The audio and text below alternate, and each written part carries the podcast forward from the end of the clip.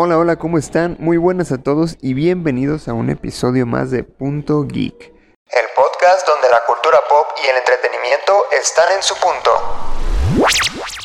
El día de hoy me encuentro nuevamente con mi estimadísimo amigo Fernando. Fer, ¿cómo estás? Muy bien, muy feliz de estar de vuelta. Excelente. Pues la verdad es que este episodio no, no sabía si hacerlo o no, porque no había visto la película. Ya que la vi dije, a huevo, tengo que hacer un episodio de esto. Pero, pues resulta que el pasado 22 de abril se estrenó en los cines mexicanos la película de Kimetsu no Yaiba Infinity Train o Mugen Train, como se llama en japonés. Y pues, ¿qué puedo decir? Una joya. La verdad es que debido a que la vimos y nos encantó, de hecho superó mis expectativas totalmente, fue porque me decidí así hacer un capítulo de eso. Entonces, estamos aquí para hablar de eso. Fuimos a ver la película al cine y todo el día del estreno, hasta nos dieron los boletos conmemorativos, que por cierto, ¿te enteraste que ya hay gente vendiendo esos boletos en cientos de pesos ya? Ah, caray, pues no, pero ahí vamos a ver si puede cotizar los nuestros para sacarle algo, ¿no? Hay que hacerle como una eh, un protector, ¿no? De silicón y ya lo vendemos en, no sé, tres Claro, mil ya pesos. Generamos un, un documento de autenticidad ¿no? y lo vendemos junto con el boleto. Si hay algún interesado, pues nos escribe, ¿no? En los comentarios, por favor. Escríbanos si quieren comprar el boleto. Les demos descuento de, de fan del podcast, como un 10%. Así ya solo pagan tres mil pesos. Pues sí, ahí vemos lo que se pueda sacar, ¿eh? Mientras sea más de lo que me costó el boleto, excelente. No les vamos a decir cuánto nos costó el boleto por cuestiones legales. Pero bueno, este, pues iniciamos hablando de la película. La verdad es que hay, yo creo que hay muchos aspectos a destacar. Así que, ¿qué te parece? Vamos hablando como de uno por uno al respecto. Me gustaría a mí empezar a hablar de que no fue algo nuevo para mí, en el sentido de que pues ya leí el manga y ya sabía qué iba a pasar. De hecho, la película fue exactamente ese arco del manga. No hubo cosas diferentes como suelen hacerlo a veces que en las adaptaciones animadas cambian algunas cosas. Pero sí te puedo decir que eh, animado todo resulta muchísimo más impactante y muchísimo más épico en este caso porque aparte la animación está de poca madre entonces que bueno ya estamos acostumbrados a ese nivel de animación. Este Ufotable que fueron los que animaron la película fueron los que también animaron la serie. Y desde la serie se vio la calidad del anime que de hecho yo creo que en la película sí se vieron ciertas mejoras. Eh, obviamente usaron tecnología de 3D, se notó en algunas partecillas, pero bien hecha. No sé si te acuerdas que, por ejemplo, en no me acuerdo si fue la segunda o la tercera temporada de Shingeki no Kyojin también usaron así como 3D y sí se veía medio madreadón. pero acá no fue así. Bueno, yo no lo sentí tan así. Y pues te digo, la animación fue muy hasta muy real, podríamos decir, ¿no? En cuestión de la iluminación, en cuestión de los paisajes como como bosques, como ríos, o sea, ese tipo de cosas se ven casi casi hasta reales, ¿no? Sí, no, definitivamente. Primero en cuanto a lo que mencionas de, que no fue una algo nuevo para ti por haber leído el manga, yo pues siento lástima por ti porque ese factor sorpresa para mí, que yo no tenía idea de la historia, pues lo hizo todavía muchísimo más épico, ¿no? Definitivamente. Eh, es una de las cosas que uno tiene que negociar, ¿no? Con esta vida otaku que se lleva, ¿no? Entre si leer el manga como, como corresponde o irte directo a, la animación, ¿no? Que en este caso, eh, si es su caso, creo que vale la pena completamente y va a intensificar ¿no? la experiencia con la película. Ahora, en cuanto a la animación, Estoy, estoy de acuerdo. Para mí sí es distinto este, la animación. O sea, me refiero en el sentido de que es mejor pues la de la película que la de eh, la serie, pues como tal, ¿no? La que se va sacando semana con semana. Desde el primer fotograma, o sea, desde el, bueno, ya iba a decir lo que sucede, pero desde la primera imagen eh, se puede constatar la calidad de animación que hay. Como mencionó Luis, ¿no? Es realista incluso, ¿no? O es más, supera la realidad misma. Yo nunca había visto eh, algo así, ¿no? Con esa calidad en la vida real. No sé si a mi vista o sea, eh, sucede a todo el mundo, ¿no? Pero definitivamente la calidad es muchísimo mejor. Y creo que también puede, puede ser que se debe a la pantalla en la que lo estábamos viendo. O sea, me refiero a que verlo en tu teléfono, verlo en tu computadora, eh, en alguna página pirata no le hace justicia definitivamente al arte que se trabajó eh, detrás ¿no? de, la película. Eh, se necesita verla en la pantalla grande, creo, para sacarle todo el provecho. Fíjate, yo creo que incluso si ya la hubiera visto, sí la, sí la hubiera vuelto a ver en el cine. Creo que es una de las cosas que vale la pena. Fíjate, la, la película tiene ya casi un año de que se estrenó eh, al menos en, Japón. Y desde entonces era difícil que la encontraras en internet, ¿eh? Desde que se estrenó hasta no se sabe cuánto tiempo después, eh, vi muchos, este, pues podemos decirle testimonios de gente que, que, la buscaba en internet y no encontraba nada. eso es señal de que hubo pues con muy buena seguridad, ¿no? En torno a la película para que no se filtrara y cosas así. O sea, sí te encontrabas de repente que un clipsillo ahí que alguien grabó en el cine de contrabando, pero pues obviamente no, como tú dices, si, si el hecho de verla en una computadora no le hace justicia, ahora imagínate verla de un cabrón que la está grabando ahí en el cine, ¿no? Este, como suele ser la piratería, ¿no? Incluso, no sé si todavía vendan películas así, pero eh, nosotros estamos acostumbrados a una piratería donde ves este, o sea, la película es grabada del cine y, se oye el desmadre que hay en el cine y todo, entonces en la sombra de la gente que se para. Pero no, la verdad es que si tienen la oportunidad de ir a ver la película, es una experiencia totalmente recomendable. Eh, ahora que lo mencionas, sí me hubiera gustado verla sin haber leído el manga. Porque creo que sí hubiera sido más impactante. Sí, no. Este, a lo mejor no, porque como ya sabía lo que me esperaba. Mira, la verdad es que yo tengo una capacidad de asombro, este, de un niño. Cualquier cosa me puede asombrar. Por eso no soy como tan exigente o como tan mamón con las películas, ¿sabes? Que de repente eh, es complicado para mí decirte, ay, tal película no me gustó o así, porque tiene que ser de plano muy, muy, muy mala para que yo te diga eso, porque yo me sorprendo con cualquier cosa. Pero respecto a lo que te decía de que es más impactante verlo animado, eh, pues obviamente no es como que si, si todos los sentimientos que tuviste al ver, al leerlo en el manga, por ejemplo, se ven potencializados, ¿no? Si los ves en, una película, porque de alguna manera te transmite más, ¿no?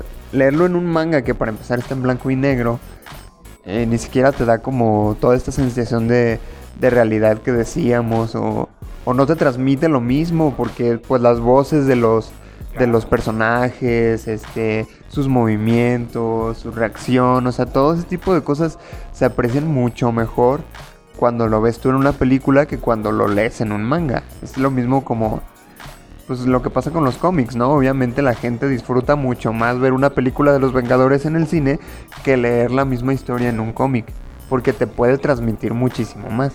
Sí, creo que es una, una experiencia estética, ¿no? Eh, superior, pues, en el sentido de que en el manga, como tú dices, pues yo me invento las voces, ¿sabes? Yo le pongo eh, los sonidos, ¿no? Entonces primero dudar de mi propia calidad, ¿no? Como, como un animador, ¿no? Eh, mental de, eso que estoy leyendo. Pero también en, en, el cine o en la animación, cuando tú lo ves, pues ya le metes menos de ti y es más de experimentar, es más de percibir. Entonces, por eso yo creo que también tiene su parte especial eh, el, el ver la animación, porque así la experiencia pues se intensifica, creo, porque tal cual, pones todos tus sentidos ahí, ¿no? Bueno, no todos, pero a menos que sea un 4D, pero bueno, no, no sé si fue el caso en esta ocasión, pero por lo menos ya no tienes tú que inventarte nada, ¿sabes? Estás simplemente percibiendo, ¿no? Experimentando. Entonces creo que por eso lo sube, lo sube a nivel. Eh, estoy de acuerdo, ¿no? En que, en que sí hay una diferencia, pero insisto que creo que ese factor sorpresa, ni siquiera de saber qué es lo que iba a, iba a pasar, pues sí me, me dio la oportunidad pues de, de salir todavía con más satisfacción, ¿no? De la que había tenido sabiendo cuál iba a ser el final. Tal cual, como no leí el manga, me dejé llevar, pues, por la misma, la misma trama. Y eso lo hizo extremadamente impactante. Pero yo creo que ahí puede tener como sus pros y sus contras, ¿no? O sea, por ejemplo, yo cuando vi la serie me gustó tanto que dije, tengo que leer el manga. Y de hecho me lo leí todo en un día. Pero ahora que vi la película, sí dije, bueno, pues si no hubiera leído el manga, creo que hubiera sido mucho más emocionante. Que de por sí yo le doy un 10 de 10 de, en cuanto a emoción, ¿eh? Estos, Te- estos contras no son contras reales, ¿no? son, son, son contras imaginarios. Pero bueno, a lo que voy es que eh, puede tener sus pros y sus contras porque lo que decías, ¿no? Es tan bueno que salgo de la sala del, cine queriendo saber qué pasa y voy y me leo el manga, ¿no? Pero a lo mejor sale, no sé, otra película, otra temporada y dices, verga, ¿para qué leí el manga? O sea, eh, esto pudo haber sido mejor si, si me quedaba la expectativa, ¿no? Pero la- el contra aquí podría ser que si tú dices, por ejemplo, no sé, me quedo con, con el anime solamente, ¿no? Y me espero a que saquen temporada por temporada. A lo mejor le pierdes el hilo, como a mí me pasa con Shingeki no Kyojin, por ejemplo. Yo estoy viendo el anime nada más y no, no he leído el manga, pero cada que sale una temporada, me digo a mí mismo, ya que salga completo lo voy a ver todo de corrido. Porque sale una temporada y ya no me acuerdo de lo que pasó en la anterior. Solo recuerdo que fue muy bueno y por eso lo tengo que seguir viendo, ¿sabes? Pero así de que, de que te diga, ah, sí, esto está conectado con lo que pasó hace dos temporadas. No mames, no me acuerdo. Para nada. Pero con Kimetsu no Yaiba, este, como ya había leído el manga, o sea, obviamente sí había cosas de ese arco que, que me gustaron muchísimo, pero no, no me acordaba como al 100% de todo, ¿no?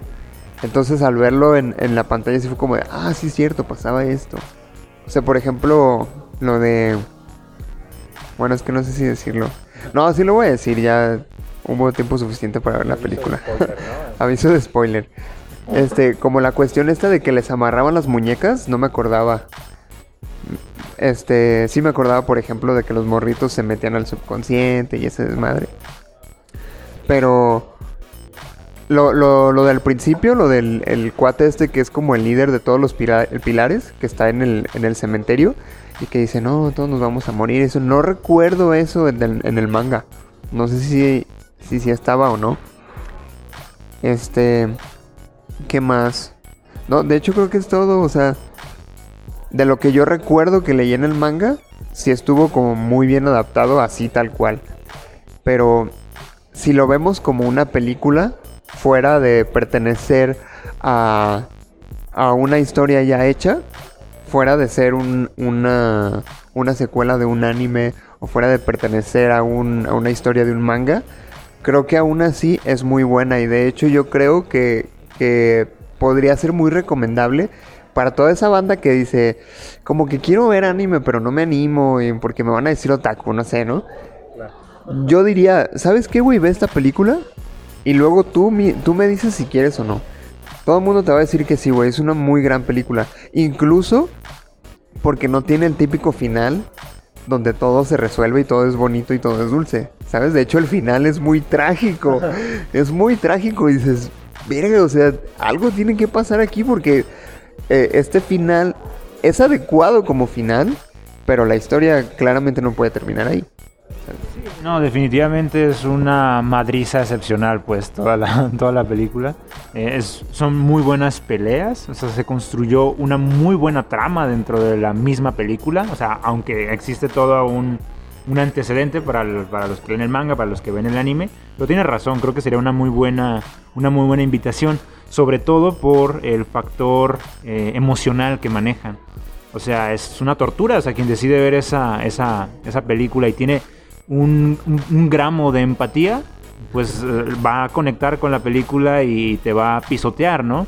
Este, te va a vulnerar y vas a terminar llorando como el 10% de, de los asistentes que se permiten hacerlo y los demás esconden las lágrimas, ¿no?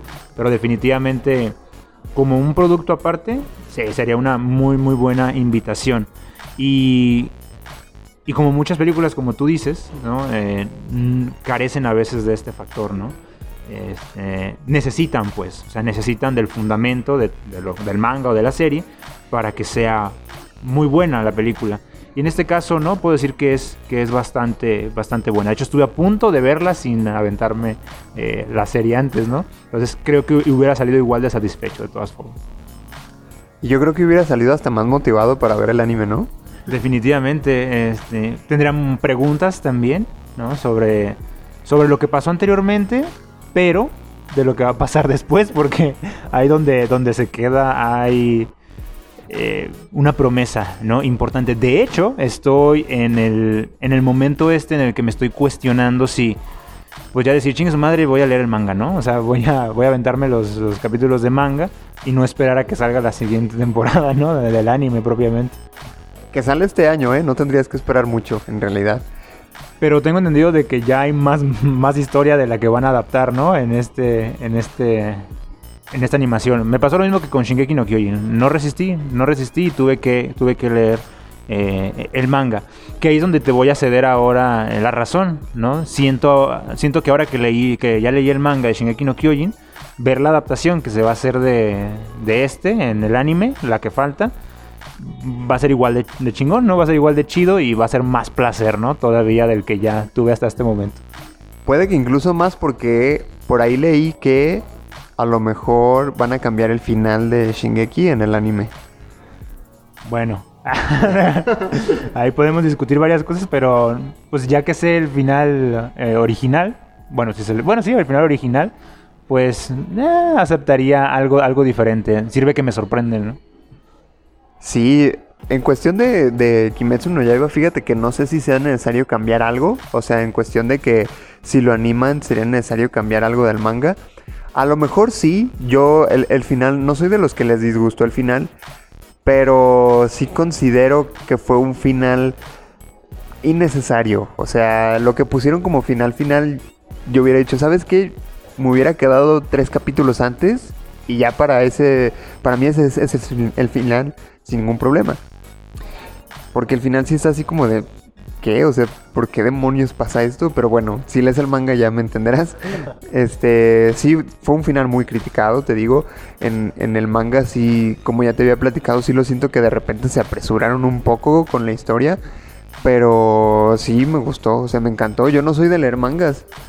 ¿Y crees que no haya sido con la intención como de satisfacer a los a cierto eh, a ciertos fans? Es decir, pues todos los animes, mangas tienen esta idea, ¿no? Como de dar unos cuantos capítulos de contención de daños, ¿no? Es decir, ya les desmadramos la cabeza a ustedes, les dimos la historia épica, ahí vamos armando otras cosillas, ¿no?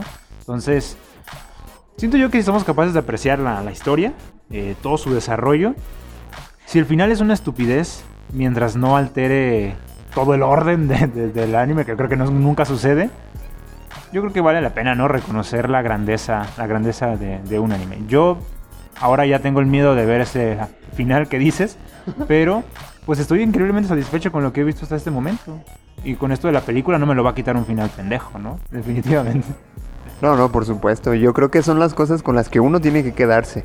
Porque si hay banda que de repente se, se clava muchísimo con un final y, y olvida todo lo que ya vivió. Como ahorita que te decía de- del final de Shingeki no Kyojin, hubo muchísima gente que lo criticó y no solo eso, güey. Hicieron eh, este como campañas de odio en Twitter en donde había fanáticos quemando pilas de mangas de Shingeki no Kyojin porque no les había gustado el final. O sea, así de intensa es la banda en cuestión de ese pedo, ¿sabes? Sí, no, creo que. O sea, que lo hagan, que lo sigan haciendo. Este. Incluso creo que va a promover que. Que saquen más material, nada más con la finalidad de darles gusto a estos. a estas personas. Sigan gastando su dinero. Sigan alimentando la industria, me parece bien. Vamos a tener más historias, ¿no? Los, los demás. Entonces, bueno, pues. si no están de acuerdo, creo que es parte de la dinámica, ¿no? Este, pues de la comunidad, ¿no? Que, que ya es eh, necesario. Pero ni a ellos ni a mí, te digo. eh, parece que se les olvida, pero las series son buenas. Bueno, cuando son buenas, pues no hay manera de, moverle, ¿no? Eh, ¿Qué es lo más que pueden decir? ¿Que son sobrevaloradas? Ya nadie les hace caso, chavos, ¿no? Ya, cálmense. Sí, yo creo que ahí es donde entra el, pues es el, el ser crítico, ¿no? Y decir, bueno, a lo mejor hasta el, el- hasta la temporada tal estuvo bueno y ya después como que le bajó poquito, pero la verdad es que disfruté la experiencia, ¿no? Como pasó con, ah, con The Promises Neverland también. Primera temporada una joya y la segunda temporada fue un asco. Fíjate, yo no he leído el manga y la segunda temporada no me gustó para nada. Y, y los que han leído el manga dicen que, que ni siquiera está pegada al manga y que, o sea, la segunda temporada concluyó por completo el- la historia. Y eso que faltan un chingo de arcos por abarcar. Que te los metieron todos en 20 segundos, ¿no? Hubo una escena en el capítulo final donde pasan todo así como en cámara rápida. Todo lo que pasó. Y ya, ¿no? Todo, es bonito y todo es feliz. Entonces los que leyeron el manga se quedaron así como de, ¿qué mierda fue esto? Claro, bueno, yo creo que ahí sí es una cuestión más bien de una mala administración, ¿no? Es decir, si la historia es buena, sí, claro, puede haber un error, pues arbitrario, o sea, al- alguien tomó malas decisiones y lo arruinaron, ¿no? Ahí sí es posible decir que lo arruinaron porque hay una historia en, el manga. Eh, ya cuando el mismo manga es malo, pues ni cómo le muevas, ¿no? O sea, no hay manera de adaptarlo como para que sea bueno. Entonces, pues, o sea, creo que que si Kimetsu no Yaiba sigue manteniendo esta fidelidad a- a su, a su manga, al manga, perdón, pues va a ser eh, igual de bueno, ¿no? Eh, no sé, promete demasiado y debo decir, me gustó muchísimo este formato de, ahí está la, la serie, ¿no? No sé, no sé cuántos arcos abarca, o si abarca solo uno o varios, y te hago una película de un arco no me molestaría que entreguen la siguiente temporada y otro arco lo avienten como película. Me parece que sería una, una muy buena decisión aventar los mangas a manera de película. También financieramente, pues sé que está el argumento de, güey, pues si pueden hacer 2.000 capítulos, pues mejor, ¿no? Pues van a ser más dinero para ellos. Pero creo que entrar al terreno del cine eh, con adaptaciones del manga es decir, que obligues a la gente que anime a ver la película, creo que es una muy buena idea porque evita que nos aburramos, ¿no? Dar esta variedad de formatos. Entonces, yo creo que deben de apostarle por ahí. Que sé que no me están escuchando, pero quería decirlo, ¿no? No, y a lo mejor sí, ¿eh? ¿Te has dado cuenta que últimamente todas las películas y todas las series que han estado saliendo son adaptaciones de cómics o son adaptaciones de mangas? Este, hay una que salió en Netflix que se llama Sweet Home. Esa es una adaptación de un cómic coreano, güey. O sea, eso nos dice que en realidad en el mundo del cómic, en el mundo de los videojuegos, del anime, del manga, etcétera, hay historias muy buenas que merecen ser contadas, güey, pero la gente tiene en la mente este estereotipo de que, ay, no, el manga y el anime son para ñoños solamente. Pero, güey, yo te apuesto que, te apuesto todo lo que quieras a que si hacen una adaptación live action de un manga, por ejemplo, que le haga justicia al manga y, y la vea una persona y que no sepa que es una adaptación del manga, ¿no? Va a decir, ah, está increíble esta película, ¿no? Y se les va a quitar poco a poco este estigma, ¿no? Que creo que ya está funcionando con esto de que ahora ya estén estrenando películas de anime en el cine. ¿No? Que ya es más normal que veas en la cartelera que, ¿no? Que My Academia, este, Violet Evergarden, Kimetsu no Yaiba, ¿no? Que ya lo veas en la cartelera y, y digas, no sé, una tarde que salgas al cine y dices, bueno, pues me queda para este horario, pues igual y me meto a verla, ¿no? Y, te, y sirve para que veas que en realidad hay mucho arte detrás, hay muchísimo trabajo, hay muchísimo talento y no es solamente, no son caricaturas para niños y, o para gente inmadura, ¿no? Sí, claro, y, y digo, yo sigo, sostengo esta idea de que le daría mayor diversidad a la, a la misma historia, porque jugarías con los formatos, ¿sabes? O sea, jugarías con los formatos y no, no te quedas nada más en la de episodio tras episodio tras episodio. Yo creo que solo personas sádicas como los fans de One Piece están a gusto, ¿no? Con ese tipo de formatos. Creo que el resto de las, de las personas, ¿no? De, de los eh, seguidores de este, de este mundo, creo que les gusta un poquito más lo, lo rápido y lo conclusivo, ¿no? O sea, lo que sí, lo que sí promete una conclusión. Este, y así, o sea, me pareció increíble, pues. O sea, de haberme aven- aventado ese, ese arco en una película, en una hora y media, ¿no? Una cosa así de, de pura pinche emoción al tope. Y, y sin arriesgarme a meter relleno, ¿no? O sea, en una película difícilmente vas a meter relleno, ¿no? Bueno, si quieres ser fiel, o sea, seguimos en la idea de que es arbitrario, ¿no? O sea, que decidan ser fieles, fieles al manga. Eh, creo que ahí, está el caso de eh, Evangelion, ¿no? Neogenesis Evangelion, que ahora las están sacando en películas y traen como durante cinco años loca a los fans porque no sale la última. Pero estamos hablando de que cuatro películas que van a adaptar por completo al manga eso es una apuesta eh, interesante en cuanto al formato, ¿no? Y que es más consumible y creo que lo hace, lo puede hacer más épico como decidieron hacerlo aquí en Kimetsu no Yaiba. Fíjate que a mí me gustaría que la, la batalla final la adaptaran como película. Me encantaría ver, o sea, de por sí, como ya dijimos, el anime tiene una calidad increíble, ¿no? En cuanto a animación y todo ese desmadre. Pero es que las películas son otro pedo, güey. O sea, desde el momento en el que tú ya estás en el cine, ya automáticamente eso ya te genera más emoción. No sé si es porque tu subconsciente te dice, ya pagaste, güey, disfrútalo. o, si de verdad la historia es tan buena, que creo que más bien puede ser la segunda, ¿sabes? Pero la, la, la pelea final, adaptada como película, creo que sería lo mejor de este mundo, ¿no? Porque te digo, o sea, tiene... Eh, cuestiones emocionales muy fuertes también. O sea, como vimos en esta película, y, como dices, ¿no? Cualquier persona con dos gramos de empatía, sí diría, ay, güey, qué pedo. Porque, pues mira, la, la, escena esta donde, donde el demonio se escapa y Tanjiro le grita, cobarde y así, es muy, ¿cómo, cómo te digo? Uh, muy, muy verdadera, o sea, sí se la crees al vato. O sea, sí sientes su frustración. Y, y si, si, puedes como empatizar con eso, pues. Sí, no, claro, y además es la suma, pues, de lo que hace un actor de doblaje. No, o sea, le da vida, tal cual, le da vida y es muy difícil que no, que no aprecies, pues, lo que está, lo que está pasando. Sobre todo a nosotros los eh, mexicanos, ¿no? Que nos parecen tan impresionantes las voces japonesas. No sé si causan el mismo efecto en su propia gente, pero aquí en, México, por lo menos, pues no hay quien no considere que un grito de dolor japonés suene.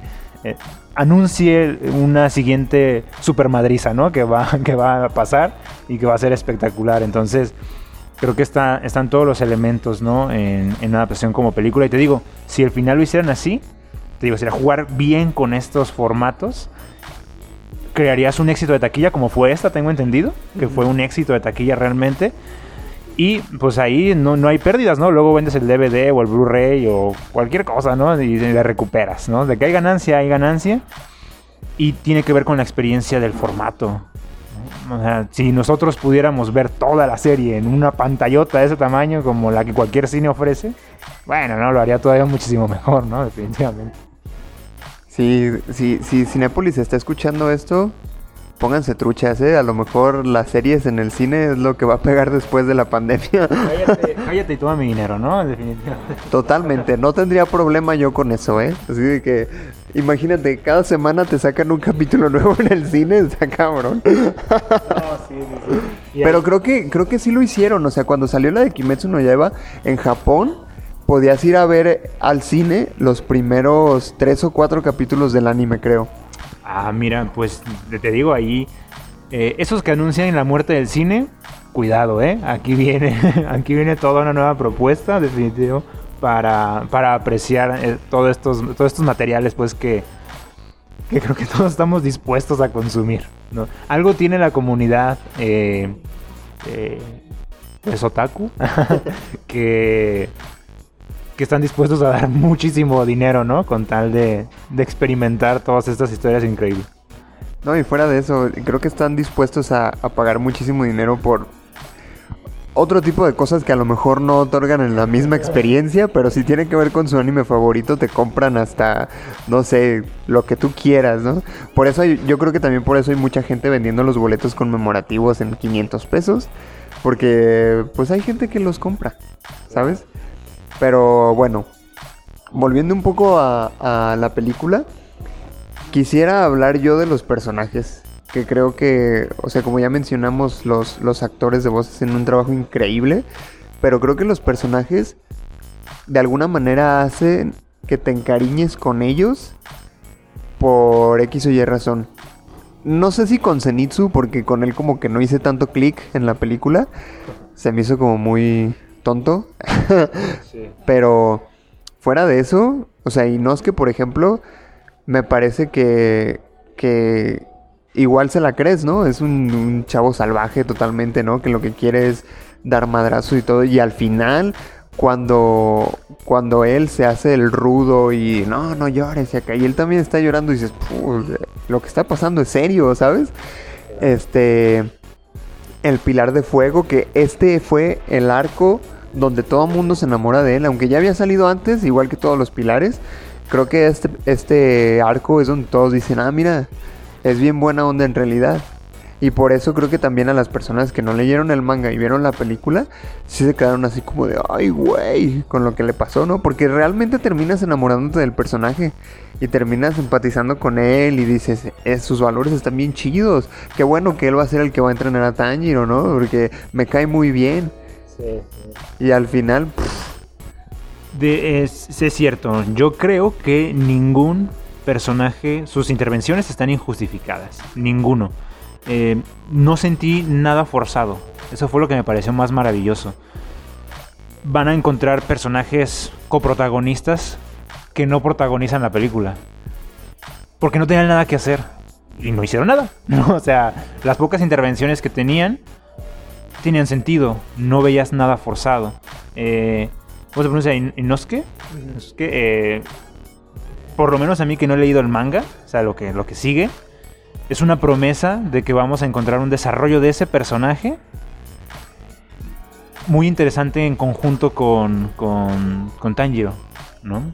Creo que se viene un Oliver y Tom, no sé, algo así, ¿no? O sea, como que un Goku Vegeta, ¿no? O sea, como que van a plantear ahí una competencia, este... Y, el desarrollo del personaje va a ser importante, sobre todo en su aspecto emocional, que es desde la, primera temporada se ha estado haciendo, ¿no? Y, de los demás también, pues, pero van perfilando. Es, para mí esto es completa argumentación de lo que se viene. O sea, están poniendo las bases de lo que nos van a aventar más adelante. Y lo que sí me pareció fue el elemento sorpresa de...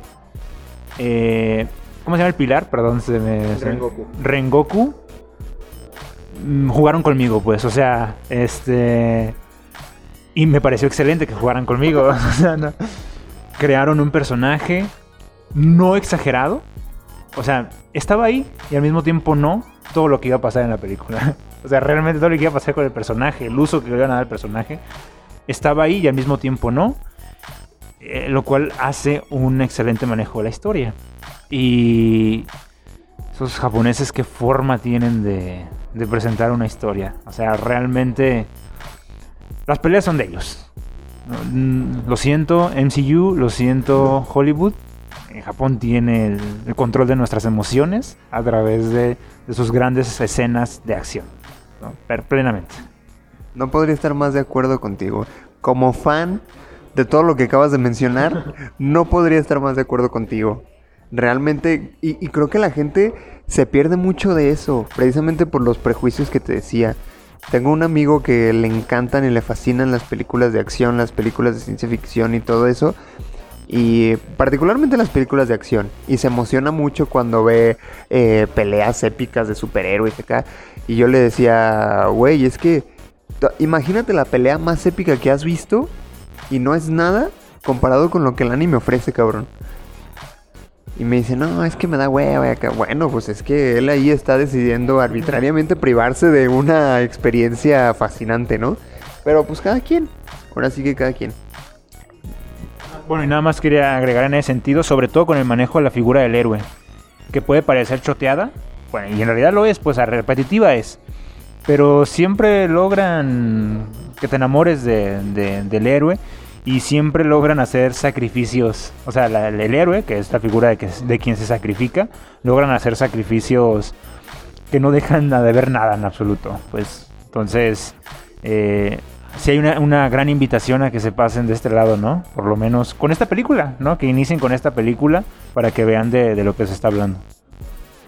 Pero fíjate, yo creo que aunque haya personajes, aunque haya eh, si- situaciones o circunstancias que tú digas que pueden ser muy choteadas, creo que el anime es una industria que ofrece mucha originalidad. Dentro de lo que cabe, ¿no? A lo mejor eh, los shonen ya están muy choteados, los isekai ya están muy choteados, pero hay historias que nacen en, en el anime o que nacen en el manga que dices, wow, o sea, esto no se había visto antes y creo que ahora eso es difícil, porque estando en un mundo ya tan... que te bombardean con tantas cosas tan seguido, es difícil ser original. Pero creo que el anime lo hace muy bien. Porque de repente te sacan historias que dices, wow, o sea, jamás en la vida había visto esto. El otro día estaba leyendo sobre precisamente sobre historias originales del, del manga y me topé con una de un güey que reencarna en una máquina expendedora. Y yo digo, güey, o sea, puede sonar de lo más absurdo del mundo, pero imagínate tener la cabeza para inventar toda una historia de un cabrón que es una máquina expendedora, güey. Dime cómo le das un desarrollo a algo así. ¿Cómo desarrollas una historia de ese tipo? Solo ellos, güey, solo ellos pueden hacer eso. Sí, y es que manejan esa plataforma de, la fantasía, pues que tienen la posibilidad de crear historias fantásticas. Eh, muy bien, mira. Es seguro que alguien va a salir y va a decir, en realidad todo ya está choteado, todo lo que te puedas imaginar ya existe un manga o, o un anime al respecto, pero estoy hablando desde la capacidad humana de no haberlo visto todo, pues. O sea, en el mundo que ofrece el manga y el anime, no importa en qué momento, siempre va a salir algo que sea nove- bueno, novedoso, con sus matices, por supuesto, ¿no? Novedoso con sus matices, y que guste. O sea, no morirá pronto, ¿no? O sea, pronto no va a morir, eh, por más que sea otro shonen, ¿no? De alguien con pelos parados, ¿no? Y de color, ¿no? De algún color que no es negro, ¿no? Este va a tener una historia en algunas cosas novedosas, presentada de una forma novedosa y emocionante. Que es con lo que más trabajan, con la emoción. Exacto, y fíjate con el, el particularmente en el caso de Kimetsu no Yaiba creo que lo han hecho muy bien porque yo creo que el autor o autora, no sé qué sea, nadie lo sabe de hecho. Está muy encerrado en su anonimato, pero me refiero a que sí sabe eh, jugar con la cuestión emocional desde el principio. ¿Te acuerdas que yo te dije cuando te recomendé que vieras el anime? Es que desde los 5 minutos ya te atrapa, güey. Porque te espera algo que... O sea, porque pasa algo que no te esperas. ¿Sí? O sea, tú tienes la premisa de que... De que se trata de un güey que su hermana es un demonio, ¿no? Pero ves el capítulo 1 y a los 5 minutos dices, ¿qué? ¿Así se convirtió en demonio? ¿Qué demonios está pasando aquí, no? O sea, y- y te atrapa porque precisamente creo que es una de esas historias que pueden caber dentro de la originalidad, aunque ya se ha hecho eh, gente que caza demonios, ya se ha hecho esta cuestión de, de, eh, los animes estilo samurai, ¿no? O sea, creo que hay originalidad dentro de la no originalidad que te presentan aquí, ¿no? Y aparte, como lo que venimos diciendo, la cuestión emocional creo que la manejan muy bien, porque hace que te encariñes con los personajes para luego matarnos, para luego matarlos a lo Game of Thrones. ¿Sí? Entonces, y a pesar de eso, creo que el protagonista no pierde el protagonismo, ¿no? No sé qué opinas tú, pero en, en la película, todo el tiempo supiste que Tanjiro era el prota. Incluso alguien que no, que no conozca la historia, puedes poner en la película y te va a decir, ah, es que el, el vato de la, del kimono verde con negro es el protagonista. Y aún así, los demás personajes tienen un desarrollo muy chingón que gira en torno al protagonista. Y te permiten sentir lo que sienten los demás personajes, dejando de lado un poquito al protagonista sin que pierda su protagonismo. Y todo lo que les pasa sirve para eh, argumentar o para hacer justificar la historia del mismo protagonista. Sí, por supuesto. De hecho, creo que esa es la, pues, ¿cómo decirlo? La expertise, ¿no? De alguien que, crea historias. Eh, no hace, no descansa toda la trama en los hombros del protagonista. ¿no? Se necesitan los demás elementos. Por eso es algo complejo, pues. Es algo complejo porque son varios elementos interactuando en lo mismo. Si le quito a los otros elementos que pudieras creer que son imprescindibles porque no son el, el prota, ¿no? Por ejemplo, eh, en realidad se derrumba la, la- la película. O sea, cada uno juega un papel muy, muy importante y no pasaría este efecto en el que tienes a un Goku, a un Naruto, con mil personas, ahora sí que realmente detrás de él, viendo a ver qué hace, ¿no? O sea, descansando todo sobre, sobre el protagonista. No, aquí creo que integran muy bien los personajes, por lo mismo te decía, promete un desarrollo importante, creo, pues, de, sus, de todos aquellos, llamémosle coprotagonistas o personajes secundarios, pero que son secundarios al mismo tiempo no. O sea, eso es un buen uso de los personajes, me parece, eh, en, ese mismo, en ese mismo desarrollo. Reparte bien ahora sí que o delega correctamente las responsabilidades de cada personaje. ¿no? Eh, quien sea quien, que, esté detrás de, esta historia, que me parece interesante ese misterio que, hay ahí, creo que es bueno con, la trama. O sea, no se permite nada gratuito. Y eso, y eso es bueno, como que es no muy comprometido con su historia. A mí me, encantó esta, esta cuestión de, de que en la película te hacen encariñarte con, con Rengoku para luego matarlo y aún así tú seguir pensando en el protagonista. O sea, ves a, Rengoku dándose de madrazos con el, con el demonio, que aparte fue una, una pelea impresionante, no solo desde la, desde la perspectiva de los madrazos, sino también desde la perspectiva ideológica, porque este güey se mantiene muy firme con sus ideales siempre y los, los fundamenta muy bien. O sea, no es simplemente una persona que es valiente por ser valiente o que eh, por el poder de la amistad es súper poderoso, ¿no? O sea, tiene como su fuerza muy bien fundamentada y eso es algo muy chido. Pero a lo que voy es, pudieron hacerte encariñar con el personaje para luego matarlo y que tú dijeras, ok, ¿y qué va a hacer Tanjiro al respecto? ¿Cómo va a crecer? ¿Cómo le va a servir esto a Tanjiro para su historia, no? Eso es lo, lo que te decía de que, de que el protagonista sigue siendo el protagonista. Pase lo que pase y eso está muy chido. Sí, no, no, completamente. Eh, te digo, son como razones, ¿no? Para, para, para ir generando una historia que, se viene más adelante que no sabes hacia dónde se va a dirigir.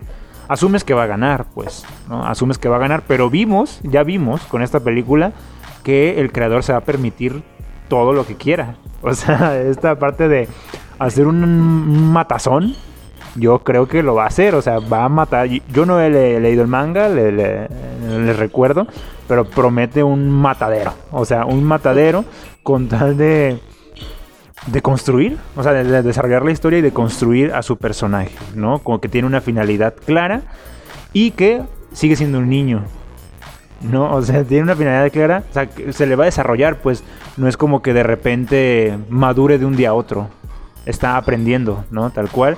Y bueno, ya lo dijiste, pues todas estas muertes, ¿no? Aparentemente lo van a construir. Es decir, eh, la muerte de este primer maestro, o sea, bueno, su segundo maestro que le duró un día, ¿no?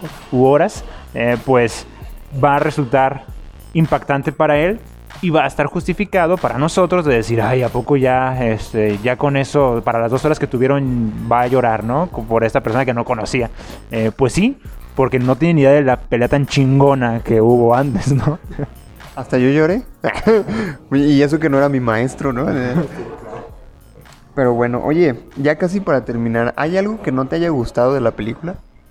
Eh, iba a decir la aparición de este demonio que se enfrenta contra Rengoku que era el número qué, el número 3. La luna superior número 3. La luna superior número, número 3. Todavía no domino las fases lunares del mundo del grupo de los demonios. Eh, pero, o sea, iba a criticar que aparece de repente, pero debo de admitir que fue una buena sorpresa. ¿Sale? Eh, si no hubiera aparecido, la pelea contra el, el otro demonio no hubiese sido suficiente. No hubiese sido suficiente, entonces parecía metido así de la nada. ¡Pum! ¿No? Ahí te va. Un demonio bien mamalón y que les va a poner una madriza. Eh, pero ayudó a la película a cerrar con broche de oro, ¿no? Definitivamente. Y a presentar, lo que no hicieron en las otras, en, la serie, pues, presentar a un demonio con esa capacidad. ¿vale? O sea, anunciarnos la fuerza que tiene eh, estas lunas, ¿no? Estas lunas, estos demonios, pues, que, eh, que son una amenaza y que aún no revelan, pues, quiénes son los más, los más cabrones, ¿no? Entonces, eso iba a decir, pero me parece bueno. Pues a lo mejor sí hubo ahí de un enemigo a otro, pum, de manera inmediata. Muy breve. Pero tan bien hecho que, que no podría quejarme, pues. O no me quejaría. Al contrario, creo que fue de las cosas más cabronas de toda la, de toda la película. Pues sí, yo no, sé si, si, si diría que algo no me gustó. Tendría que meditarlo muy bien. Pero como te decía al principio, mi capacidad de asombro es muy eh, como la de un niño. Entonces, no sé, creo que yo termino poniéndole 10 de 10 a fin de cuentas. Porque aparte también el soundtrack estuvo muy chido. Y, y creo que Kimetsu no Yaiba es muy bueno en, en cuestión de soundtracks. Porque te pueden poner una canción así muy, muy tranquilita en momentos de tensión muy cabrones. Y de alguna manera queda muy bien, ¿sabes? Claro, claro, no. De hecho, yo al principio cuando veía, empecé a ver el anime, eh, esta famosa el soundtrack, esta, esa famosa tema que tienen, ¿no? Que suena increíblemente entre tétrico, épico. Es una genialidad, ¿eh? O sea, definitivamente creo que hay eh, unos compositores atrás chingoncísimos. O sea, no... Lo están haciendo muy bien. Y, y otra cosa que no, no alcancé a comentar. Kimetsu, Kimetsu no Yaiba tiene un excelente manejo de la comedia. O sea, sabe dividir la parte cómica de las partes, eh, pues todas las demás, las tristes, las, las épicas, ¿no? Las, las más emocionantes. Eh, y eso que hay mucha comedia. O sea, hay mucha comedia y en ningún momento te matan el sentimiento. O sea, te dan espacio para, para cada uno de ellos y no te dejan esa sensación como de vacío cuando hacen un chiste después de matar a alguien, ¿no? Por ejemplo, o de poner una de esos eh, dibujos tan graciosos que ponen ahí eh, en un momento épico, ¿no? O sea, tienen un muy buen manejo. Que utilizaron bastante bien como para partirnos el corazón con la muerte de Rengoku, ¿no? sí. Pero mira, estuvo nominada al Oscar y creo que muy bien. Muy buena, muy buena decisión. Digo, el Oscar a mejor película terminó ganando Soul, ya todo el mundo esperábamos eso, pero no sé, si- desconozco honestamente si ha habido películas de anime nominadas al Oscar antes. Considero que no, pero creo que fue una muy buena nominación, ¿eh? Kimetsu no Yaiba. Sí, yo creo que si Soul ganó fue porque hay cines en el mundo donde permiten entrar niños. De lo contrario, Kimetsu no Yaiba hubiera ganado. Porque, a ver, eh, bueno, sí, es, es Pixar, ¿no? Soul eh, son unos maestros de la animación, definitivamente. Pero, pues igual, ¿no? O sea, en el mismo sentido de lo que se ha venido premiando. Entonces, acá tenemos el arte de una cultura completamente distinta increíblemente realizado. ¿no? O sea, de verdad pongan atención en la, en la animación desde el primer momento, desde el primer cuadro, del primer fotograma. Es impresionante, ¿no? Y no se pierde, pues. No se pierde en ningún momento. Eh, intensifica lo que han visto en, la serie. Entonces, pues es un premio de Estados Unidos para Estados Unidos, ¿no? A final de cuentas. Pero que haya llegado a ser nominado, habla de que están rompiendo barreras culturales y de prejuicios. Totalmente. Y es que al ver la película entiendes que es una decisión totalmente sensata. O sea, no hay manera de que esa película decepcione.